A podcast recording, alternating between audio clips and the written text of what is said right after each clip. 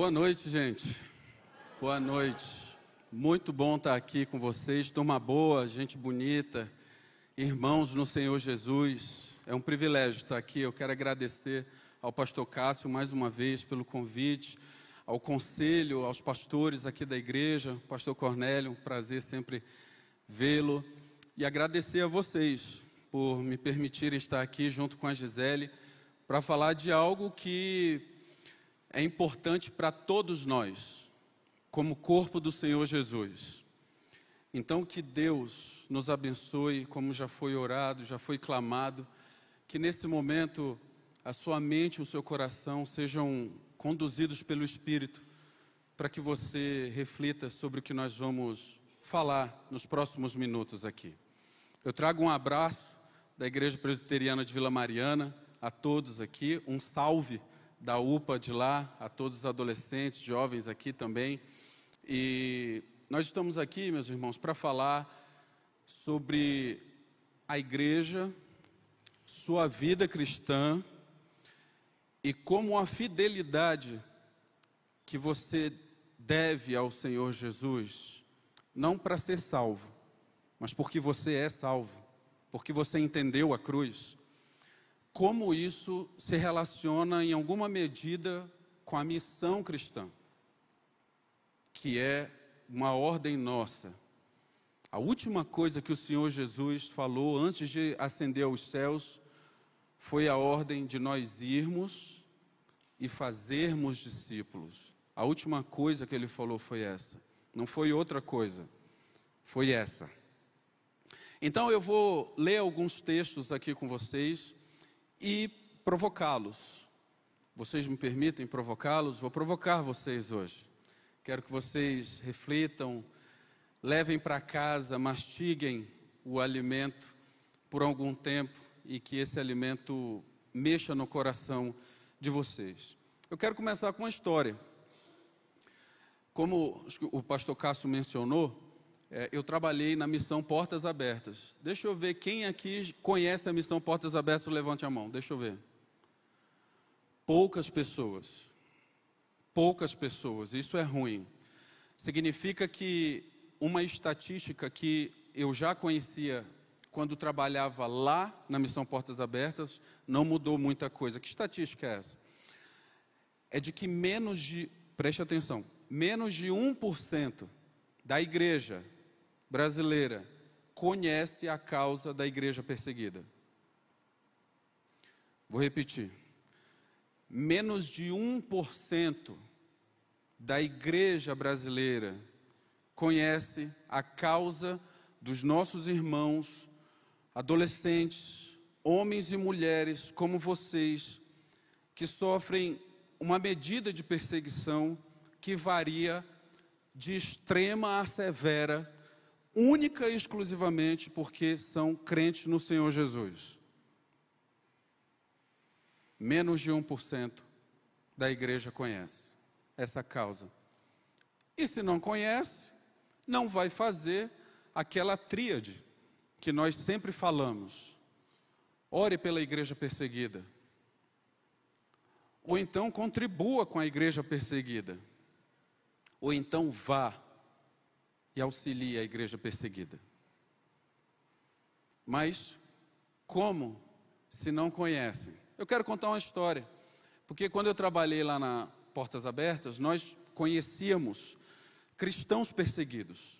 Eu conheci irmãos nossos de diferentes lugares do mundo que sofreram perseguição por causa da sua fé em Jesus Cristo. Única e exclusivamente por causa disso. Uma desses irmãos que eu conheci foi uma irmã. E eu não vou, vou omitir o nome dela aqui, vou inventar um nome. Ana, não é o nome dela. Uh, mas eu posso dizer que ela era da Nigéria. E uma irmã que impactou muito a gente, porque quando ela chegou, quando, e, e, por que, que eles vêm ao Brasil? Porque a missão Portas Abertas promove um, uma caminhada deles entre as igrejas para divulgar a causa.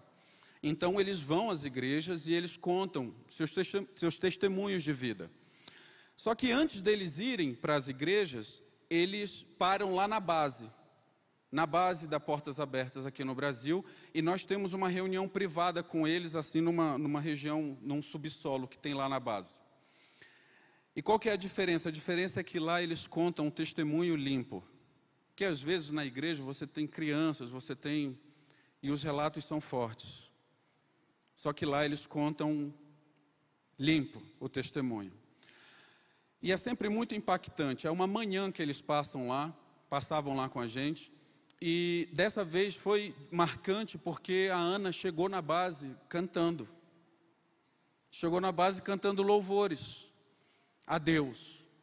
E aquela mulher cantava e, e a gente, inspirado com aquilo, falou: essa mulher vai contar aqui alguma coisa boa, será? E aí ela pegou e começou a contar a história que eu vou resumir bem aqui para vocês antes da gente entrar na leitura da palavra.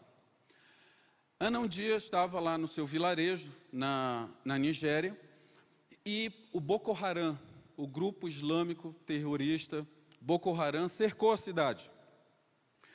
Cercou a cidade, essa cidade moravam tanto cristãos como muçulmanos. O fato é que quando o, o, o Boko Haram invade, cercou essa cidade, os muçulmanos um dia antes tinham saído, sem avisar, ficaram só os cristãos. Os cristãos estavam cercados pelo grupo terrorista e começaram a destruir a cidade, a matar quem eles iam pela frente. Ana conseguiu fugir, junto com o seu marido, que era o pastor João. E eles fugiram. Só que eles foram pegos no meio da estrada. Pediram para eles saírem, os terroristas pediram para eles saírem e mandaram os dois se ajoelharem um do lado do outro. E um terrorista chegou diante do pastor João com uma metralhadora e fez a seguinte pergunta: Você é um muçulmano ou você é um infiel?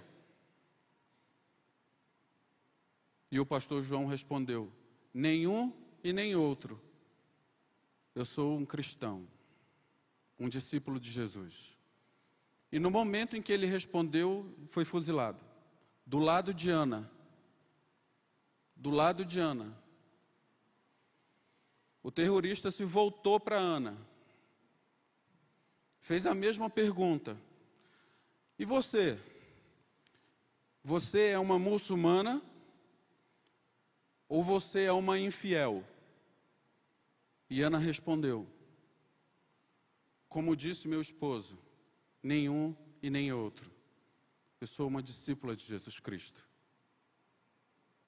E pela graça de Deus, alguém gritou ao longe para esse terrorista: Ei, deixa ela aí. E deixaram Ana ir embora, foi embora, desesperada, entrou pelo mato, encontrou com outros irmãos que estavam fugindo, e eles se refugiaram no alto de um monte. E ficaram ali horas esperando até que se desse o momento em que eles, os terroristas já, já haveriam ido embora do vilarejo, e assim se fizeram. Passado esse tempo, eles voltam para o seu vilarejo e estava tudo destruído. Suas coisas, suas roupas, seus pertences estavam todos queimados e destruídos pela rua da, da, pela, pelas ruas da cidade. Só que daqueles irmãos que desceram do monte, nenhum quis voltar para sua casa. Nenhum quis voltar para verificar se as suas coisas estavam lá. Todos, de uma só, foram para a igreja da cidade, onde eles congregavam. Quando chegaram lá, a igreja estava toda destruída, queimada. Restavam só alguns poucos pilares queimados. E eles se colocaram ali no meio da igrejinha queimada. E Ana conta que eles começaram a cantar, a louvar a Deus, dizendo: Quão grande é o meu Deus, cantarei quão grande é o meu Deus, e todos saberão quão grande é o meu Deus. E já os muçulmanos já haviam retornado para a cidade e eles viram e ouviram aquilo. E Ana conta que naquele mesmo momento desceu um temor naquele lugar. E não havia um muçulmano que não pensasse assim: que Deus é esse? Que é louvado mesmo diante de uma situação dessa. Não havia um muçulmano naquele lugar que não temesse ao Deus dos cristãos.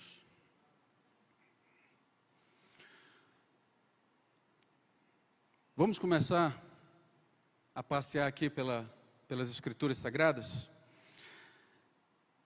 Mateus, Evangelho do Senhor Jesus, registrado por Mateus, no capítulo 5, no versículo 10. É o famoso Sermão do Monte, onde o Senhor Jesus ele está falando a respeito das características de um cidadão do reino como é, qual é, o que descreve a identidade de um cidadão do reino? Sermão do Monte. No versículo 10 desse capítulo, o Senhor Jesus disse assim: Bem-aventurados os perseguidos por causa da justiça, porque deles é o reino dos céus. Bem-aventurado aqueles que são perseguidos por causa do Evangelho de Jesus. É isso que quer dizer justiça aqui. Preste atenção. Justiça aqui não é justiça social.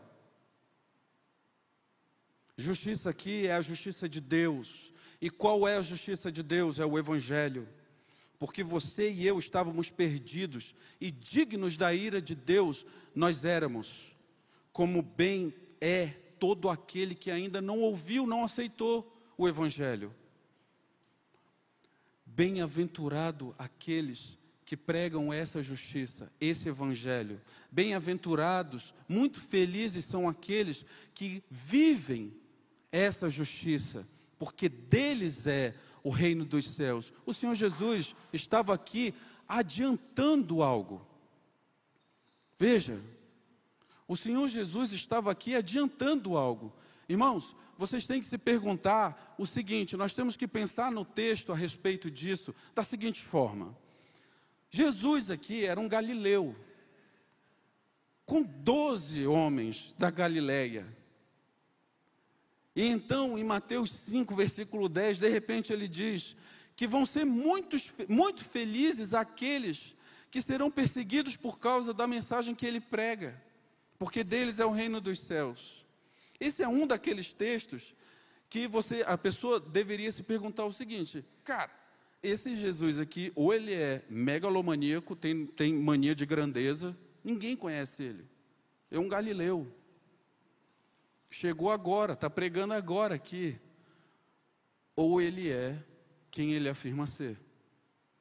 O Cristo, Deus, e Jesus aqui, ele já anunciava algo que seria uma característica da sua igreja. Escuta, deixa eu falar uma coisa para você. É muito legal nós vivermos a igreja como ela é hoje, aqui no Ocidente. Muito legal que nós possamos ter um espaço tão belo como esse aqui, que nós possamos ter um grupo de louvor maravilhoso que nós tenhamos a liberdade de vir aqui, louvar ao Senhor, levantar nossas mãos. É maravilhoso que nós possamos fazer isso, mas escute. A igreja do Senhor Jesus não é marcada somente por isso. A igreja do Senhor Jesus traz consigo uma característica: ser perseguida. E esses dias, a nossa era, a nossa geração, a geração de vocês, especificamente dos adolescentes, é uma geração que se enfraqueceu, se enfraqueceu com tal liberdade, e se esqueceu disso. Nós nem gostamos de falar a respeito da teologia do sofrimento. Você já, já ouviu isso? Você sabia que nós continuamos os sofrimentos de Cristo aqui na terra? Isso é heresia, hein, Arquimedes? Não é. O apóstolo Paulo trata disso na carta aos Coríntios. É uma marca da igreja ser perseguida. Aqueles que vão herdar o reino dos céus por causa do Evangelho são muito felizes porque são perseguidos. Olha, no capítulo 9 de Lucas, é muito interessante, é um capítulo inteiro que o Senhor Jesus, ele está falando sobre quem pode ser o seu discípulo. Interessante, né? Interessante porque, às vezes, nós vamos, saímos às ruas ou nós falamos de que praticamente qualquer pessoa pode vir e, e, e ser cristão do jeito que quiser. Olha, vem do jeito que você está, isso é uma verdade, ninguém já vem pronto. Mas aí parece que nós ensinamos que as pessoas podem ficar do jeito que estão. E isso não é uma verdade bíblica. A verdade bíblica é que o Evangelho transforma, e essa transformação causará na igreja, você, perseguição, porque as pessoas não aceitarão o jeito que você se veste. As pessoas não aceitarão o jeito que você fala. As pessoas não aceitarão o jeito que você pensa. As pessoas não aceitarão suas convicções. E nós seremos muito felizes porque seremos perseguidos por causa disso. Olha, o irmão André, fundador da Portas Abertas, ele tinha uma frase muito impactante. Muito impactante. E isso era muito falado lá na base, sempre aquilo marcou. A frase é a seguinte: só existe uma igreja.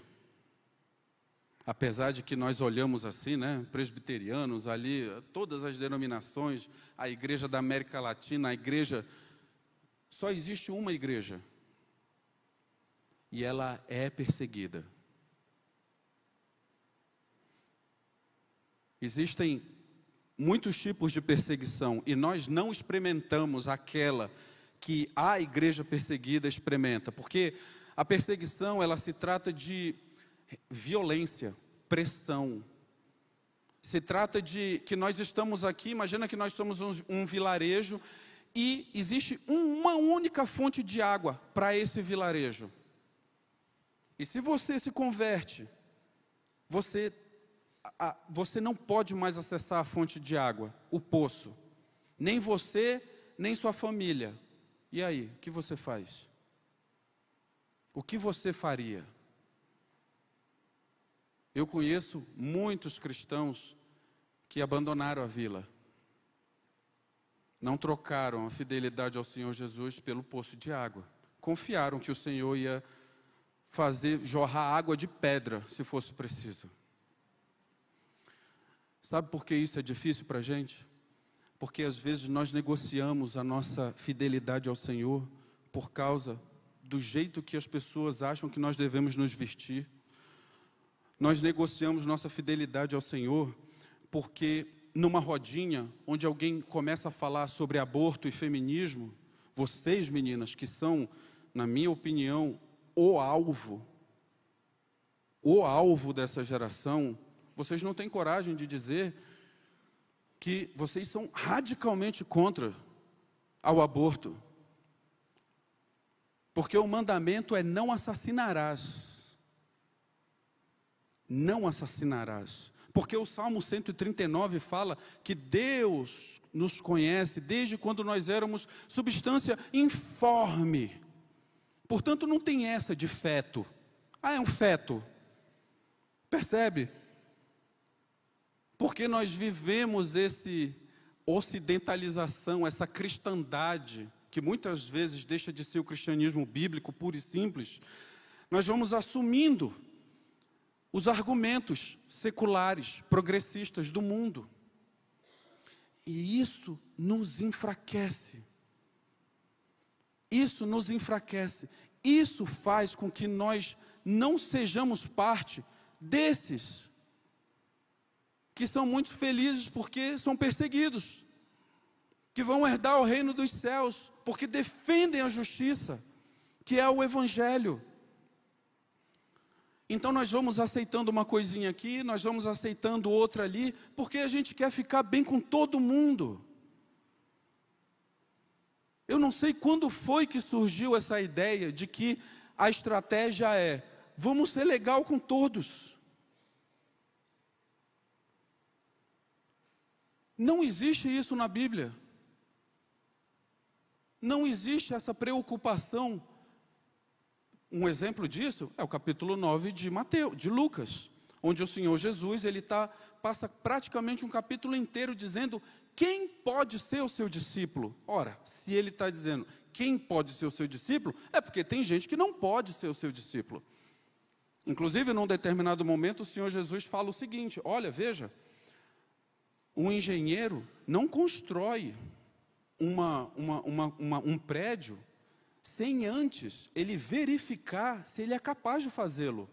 Se ele tem os recursos, se ele vai ter a mão de obra. E, e nisso o Senhor Jesus está dizendo o seguinte: avalie se você quer realmente ser cristão, porque o cristianismo não é o melhor lugar para você passar as férias. Cristianismo é um lugar de responsabilidade. Cristianismo é um lugar de fidelidade. Cristianismo é um lugar de coragem. Coragem. Você é responsável pela mensagem que você conhece, de que os seres humanos caíram e estão apartados de Deus, e que por causa disso são dignos da condenação de Deus. Eles desprezam a Deus. Você é responsável por isso. É como um médico. Sabe que uma determinada pessoa tem câncer, porque fuma. Mas o médico quer ser legal. Aí ele diz: Olha, continua lá comendo, mascando lá o teu chiclete lá, que o chiclete a gente fuma. Não! O que a pessoa precisa é de um profundo e radical tratamento de quimioterapia. E você tem que dizer isso para a pessoa. E o tratamento é arrependa-se. Foi assim que Jesus começou pregando o Evangelho. É assim que os evangelhos registram. E Jesus, depois que foi tentado no deserto 40 dias, começou a pregar o seu evangelho na Galileia, dizendo: Eu amo a todos. É assim? Não, mas nós fazemos isso. E achamos que estamos pregando o evangelho como dizendo, quando dizemos: Olha, Jesus te ama. Você não pregou o evangelho ao dizer isso. Desculpa dizer isso para você, mas é a verdade.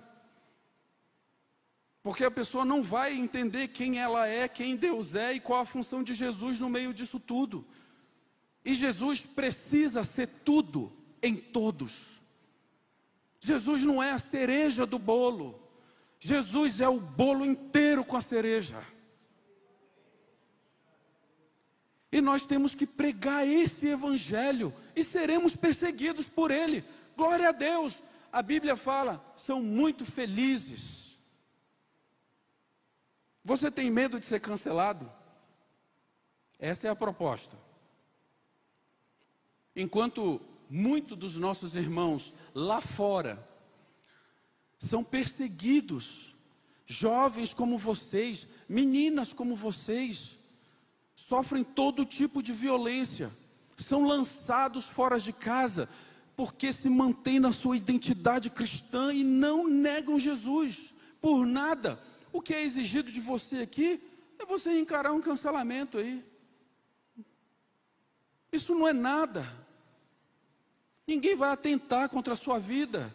Ainda não chegamos nessa. Chegará. Porque um dia a perseguição vai ser global. Mas não é. E às vezes nós estamos aí em cima do muro. Num momento em que nós precisaríamos ter certeza, convicção. Escuta, a identidade cristã, ela precisa dessas três coisas. Eu quero que você guarde isso.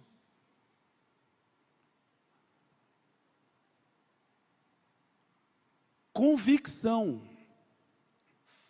Convicção. Romanos 12, versículos 1 e 2. O apóstolo Paulo passou os 11 capítulos para trás pregando o Evangelho. Se você quer saber como é que se prega o Evangelho, leia e decore os 11 primeiros capítulos da carta aos Romanos. O apóstolo Paulo cuidou para escrever detalhadamente o que é o Evangelho. As pessoas falam que é a Cordilheira dos Andes da teologia paulina. E é lindo. Passa 11 capítulos ensinando o que é o Evangelho para a igreja de Roma, que estava tendo dificuldades, que estava tendo é, é, conflitos étnicos, de relacionamento. Como é que o apóstolo Paulo resolve isso? Uma igreja enfraquecida por vaidades, por picuinhas, por coisinhas. Como é que o apóstolo Paulo resolve isso? Pregando o Evangelho. Quando chega no capítulo 12, versículos 1 e 2, ele diz o seguinte: Bom, agora que vocês já estabeleciam o que é o Evangelho, capítulo 1 e 2, ele chama você a convicção, ele chama a igreja a convicção. Vivam isso que eu preguei, e não deixem sua mente se amoldar ao que está aí no mundo. Renove a sua mente, porque agora você tem o Evangelho, convicção. Segunda coisa que você precisa ter para você começar, veja, isso daqui que eu estou falando, meus irmãos, é para você viver a sua vida.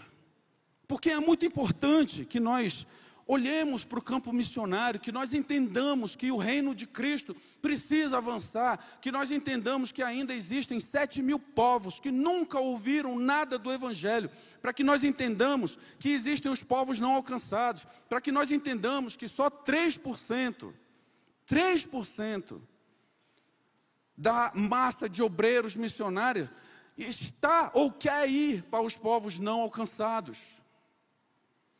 Isso tudo é importante, mas não dá para você querer estar lá, o que vai exigir de você uma vida cristã genuína, fortalecida, se você estiver enfraquecido aqui. Porque daí, sabe o que isso vai parecer? Vai parecer que você quer dar aquela lacrada. Ai, eu ajudo missões, eu estou aqui, mas e a sua vida? E a sua vida? Isso é religiosidade.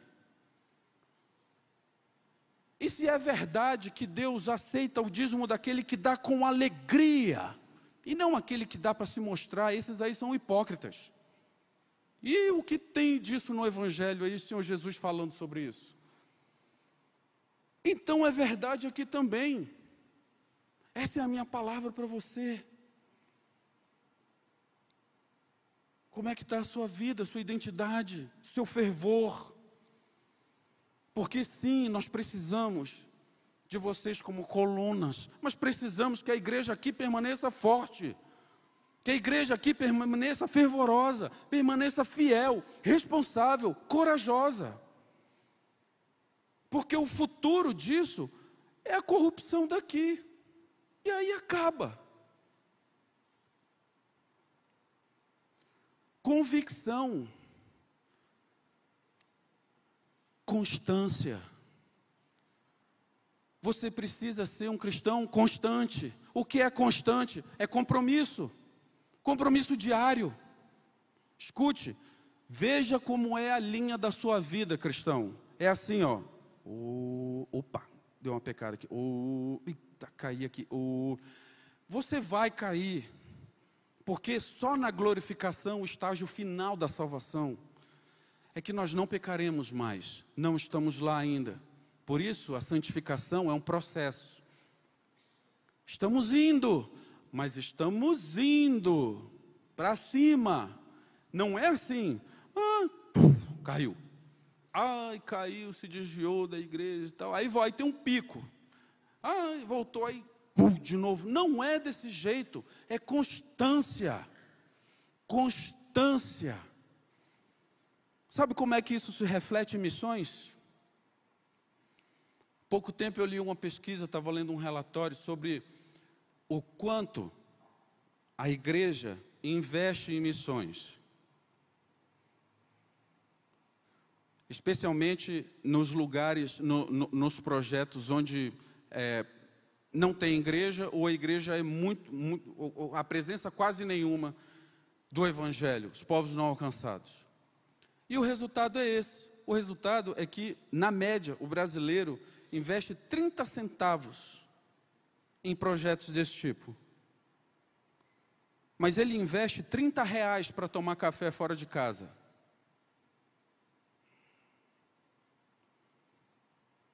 Você está entendendo o que eu estou tentando compartilhar com você? Não adianta.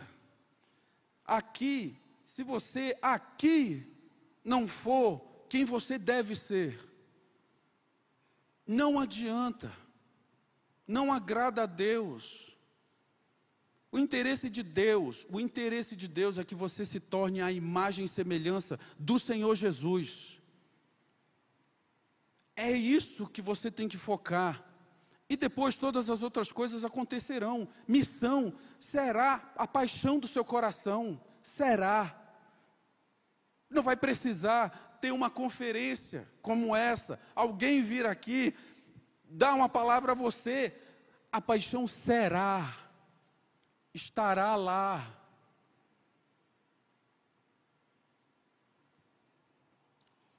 Vamos abrir agora a Bíblia uh, numa carta que é para mim muito especial. 2 Timóteo.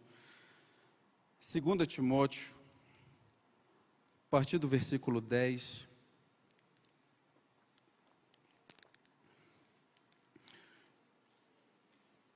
Segunda Timóteo, capítulo 3. Deixa, deixa me falar para você um pouquinho sobre a, a, a, a, segunda carta de Timóteo. A segunda carta de Timóteo, obviamente, foi escrita pelo apóstolo Paulo. Mas esse é um momento muito peculiar do apóstolo Paulo. O apóstolo Paulo está preso em Marmetina. Marmetina era uma das piores prisões do império. Marmetina era uma prisão subterrânea uma prisão onde só tinha uma única porta, por onde passava ar, um pouquinho de luz, que era exatamente onde você jogava o prisioneiro. O apóstolo Paulo, veja, o apóstolo Paulo, o grande missionário, o grande teólogo, esse homem estava nessa prisão. Fiz esse parênteses aqui para você, quando estiver passando por uma pequena dificuldade, não ache, não se ache tão, puxa, mas logo comigo, Senhor. Então, e para não citar o apóstolo Paulo, vou citar o, o grande exemplo, o Senhor Jesus. Né? Isso é algo que é, nós, nós precisamos também entender com isso relacionado àquela vida de perseguição que é uma marca do verdadeiro cristão em algum sentido. Mas o apóstolo Paulo estava preso lá. O apóstolo Paulo já havia plantado igrejas por toda a Ásia Menor. Já havia pregado o evangelho, já havia debatido teologia, já havia apanhado, sido chicoteado, apedrejado, quase morto. Aquele homem já tinha feito tudo.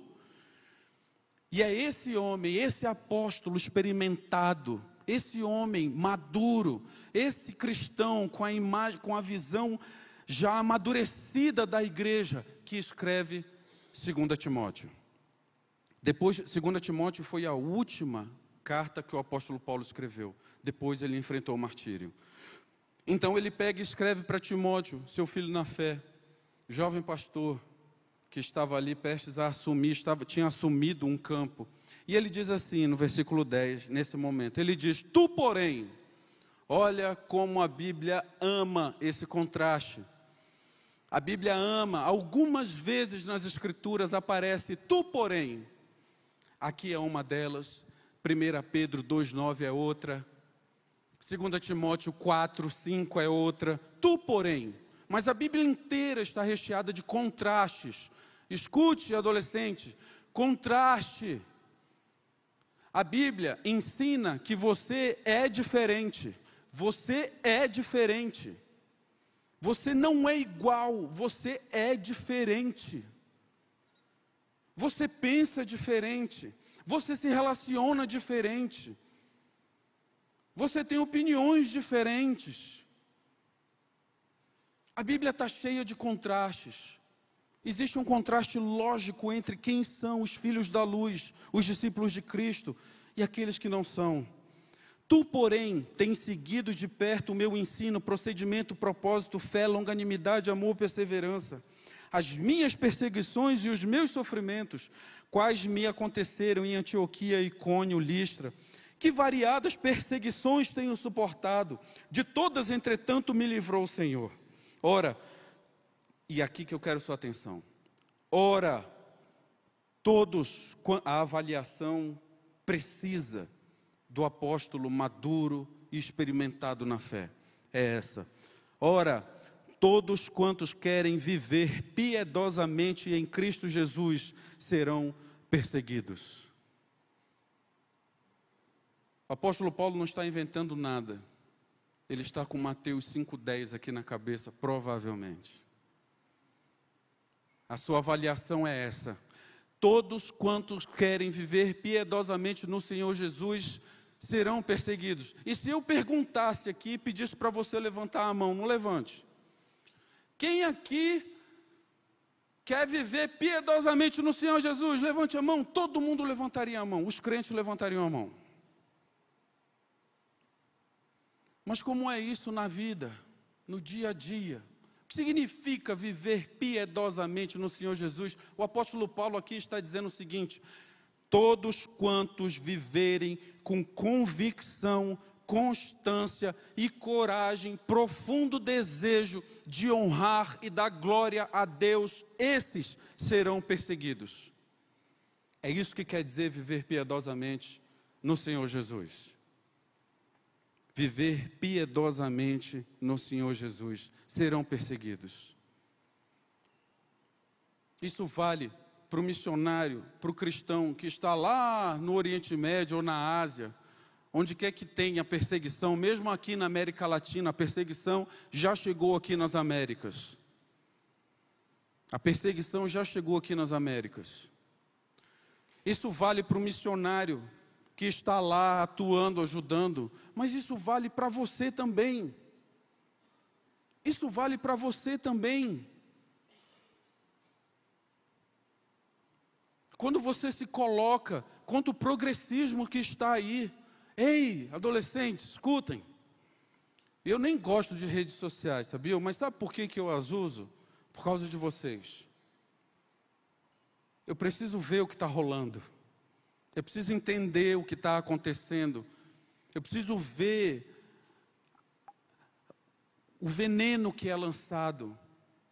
E está muito cruel, gente. Agora está havendo uma explosão de ideias sobre o satanismo. Outro dia eu li uma matéria na BBC dizendo que um grupo porque lá tem igreja satânica. Não sei como é que funciona essa nomenclatura, mas tem. Mas é assim, o diabo é confuso. Mas tem. De que um grupo de, dessa igreja satânica fe, protocolou na justiça para entrar nas igrejas, na, na, nos colégios de educação infanto-juvenil nos Estados Unidos para contrapor o ensino cristão pregando a respeito da doutrina de Satanás. Você pensa que isso é ficção? Você pensa que isso não tem aqui? Letras de músicas. Você conhece as letras das músicas que você ouve? E aí, quando eu estou falando isso, às vezes lá para os nossos adolescentes, eu sinto assim uma, um, um, uma, uma coisa pesada, porque é quase como se, como se eu conseguisse ouvir assim da mente deles, falando o seguinte: Poxa, mas até a letra, nenhuma música mais eu vou poder assistir. Poxa, é muito pesado isso. Desculpa. Desculpa. Mas essa é a vida cristã responsável. Você é responsável pela identidade que Jesus conquistou para você naquela cruz, porque é em não sendo crítico com aquilo que cerca você que você começa a ouvir e daqui a pouco jovens adolescentes estão aparecendo grávidas, daqui a pouco meninos aqui estão declarando que estão namorando com outros meninos, gente aqui começa copiando essas influências que são colocadas no seu coração dia a dia, porque você decidiu consumir as coisas do mundo sem nenhum filtro bíblico. E daqui a pouco vocês se perderam.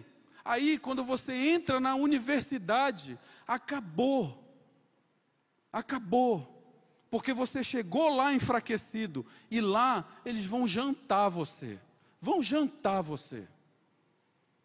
E aí as meninas vão aparecer de cabeça raspada, feministas, com a mãozinha para cima, achando que isso é a coisa mais importante que vocês têm que fazer agora. Escute isso aqui. Ninguém aqui precisa do feminismo para saber que a mulher tem um valor igual ao homem. Que história é essa? Quem primeiro falou isso foi a Bíblia, Gênesis, capítulo 1, versículos 26 a 28.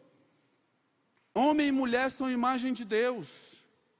Homem e mulher são precisamente iguais em valor, honra e dignidade diante do Senhor e têm funções diferentes. A mulher não é igual ao homem e o homem não é igual à mulher. Você tem coragem de afirmar isso no seu grupo?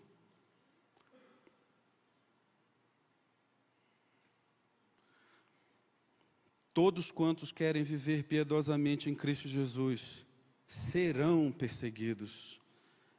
Ei, apóstolo Paulo, esse homem tinha uma visão muito, muito profunda do que estava por vir na igreja. E aqui eu já estou acabando, meus irmãos. No capítulo seguinte, capítulo 4, o apóstolo Paulo, já prestes a terminar a carta, ele anuncia para Timóteo um grande perigo que haveria de vir sobre a igreja. Um grande perigo. E o perigo é o perigo da apostasia. Veja, se o Estado Islâmico chegasse aqui e confrontasse a igreja de frente, vamos matar vocês, vocês têm que aceitar lá a coisa toda, a igreja resiste. De frente assim? Não, a igreja resiste. Mas o que o apóstolo Paulo está falando no começo do capítulo 4 é um perigo maior, é a apostasia. Ele diz o seguinte: Olha, Timóteo, eu te conjuro diante do Senhor Jesus, exerce, seja fiel e responsável, prega a palavra, corrige, repreende, exorta. Por quê? Pois haverá tempo o nosso tempo, escute, o nosso tempo, haverá tempo em que não suportarão a sã doutrina, pelo contrário, cercar-se-ão de mestres segundo suas próprias cobiças. O que o apóstolo Paulo está dizendo é o seguinte: as pessoas vão odiar essa história de que você tem que ser um homem e uma mulher segundo o coração de Deus vão odiar que, ai, por que, que tem que ser assim, tão, tão certinho? Por que, que eu tenho que ser cristão? Por que eu não posso me divertir? Por quê? As pessoas vão odiar isso, porque essas coisas, elas são balizadas pela sã doutrina. Quando você tem essa doutrina, você sabe como viver. Escuta, você sabe como se vestir. Você acha que você pode se vestir do jeito que você quiser? Você não acredita naquele papo furado de meu corpo, minhas regras, certo? Não é seu corpo. Homens e mulheres aqui, não é seu corpo. O apóstolo Paulo trabalha isso na carta aos Coríntios. O corpo é do Senhor, foi comprado por preço, e o preço foi o sangue do Senhor Jesus. Você não se pertence, pertence ao Senhor. Essa é a mensagem. Por isso você vai receber a antipatia das pessoas. O apóstolo Paulo está dizendo que os pregadores que pregarem a sã doutrina dessa forma vão receber a antipatia das pessoas. As pessoas vão odiar eles. E não é que elas vão sair da igreja, se tornar todo mundo ateu. Elas permanecem na igreja, só que elas dispensam aqueles que falam da sã doutrina e colocam no lugar, a ideia da palavra aqui é amontoar um por cima do outro de tanto falso profeta que tem aí falando o que vocês querem. Vão amontoar um por cima do outro. E aí, quando chega no versículo 5, o apóstolo Paulo fala: Olha, tudo isso vai acontecer. Tu, porém, tu, porém, faz diferente. Tu, porém, faz diferente. Meus irmãos, quando a banda vem assim é porque tem que acabar, né? A banda chegou assim, tá na hora, né? Desculpa aí, irmãos. A gente vai acabar já. Meus irmãos, para finalizar, eu quero deixar aqui, não um conselho meu, porque minha palavra realmente não importa. Mas a palavra da Bíblia, sim, me permitam ser o portador dessa palavra. Palavra essa que você tem, você pode acessá-la quando você quiser. 1 Pedro, capítulo 2, no versículo 9, o apóstolo Pedro escreveu essa carta para uma igreja perseguida para uma igreja que iria sofrer perseguição, já havia rumores de perseguição no império. Pedro, inclusive, foi, foi caçado por Nero, martirizado no governo de Nero. E o apóstolo Paulo, ele não, diante dessa situação, qualquer um de nós aqui pensaríamos o seguinte, né? Pô, o pessoal já está sofrendo, já está difícil. Fala, olha, vou escrever uma carta assim, gente, olha, vai lá, força, vocês são amados de Deus, vai dar tudo certo, o Senhor é com vocês, vai dar tudo certo, sabe assim, aquele, aquela mensagem assim motivacional, não é isso que o apóstolo Pedro faz. O apóstolo Pedro, o Espírito Santo de Deus, pela pena de Pedro, escreve assim: Vós, porém, como o Espírito Léo, Santo ama isso. Pede lá. Vós, porém, sois raça eleita sacerdócio real, nação santa, povo de propriedade exclusiva de Deus. Para quê? Para quê que você tem que ter uma identidade cristã firmada na convicção, na constância e na ousadia? Para quê? Ele diz aqui: Descansarei a fim de proclamardes então, as virtudes daquele que vos chamou das trevas para a sua maravilhosa luz.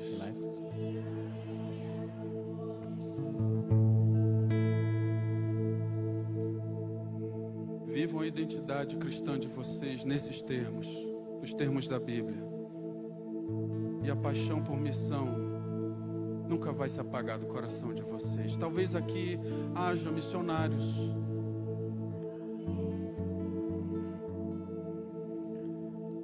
Que Deus abençoe a vida de vocês, a nossa vida, para que nós vivamos essa vida, a vida que Ele morreu para nos dar. Vamos orar? Senhor nosso Deus e amado Pai, louvado seja o teu nome, Senhor.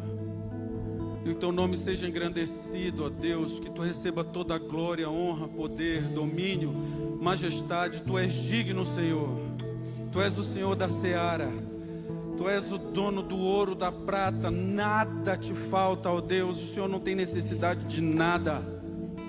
Nós aqui estamos aqui sedentos da tua presença, do teu conhecimento, carentes da tua graça, carentes do teu poder, ó Deus, derrama sobre nós a tua graça, Senhor, para que nós possamos viver uma vida cristã conforme o padrão bíblico, para que nós possamos verdadeiramente nos tornar coluna da missão, ó Deus para que o teu evangelho seja pregado a todos os povos, para que não existam mais povos que nunca ouviram falar do Senhor, para que aqueles povos não alcançados recebam missionários, ó Deus, que vão pregar a tua palavra fielmente, que não vão se importar com a vida, mas que vão viver Cristo e se morrerem será lucro.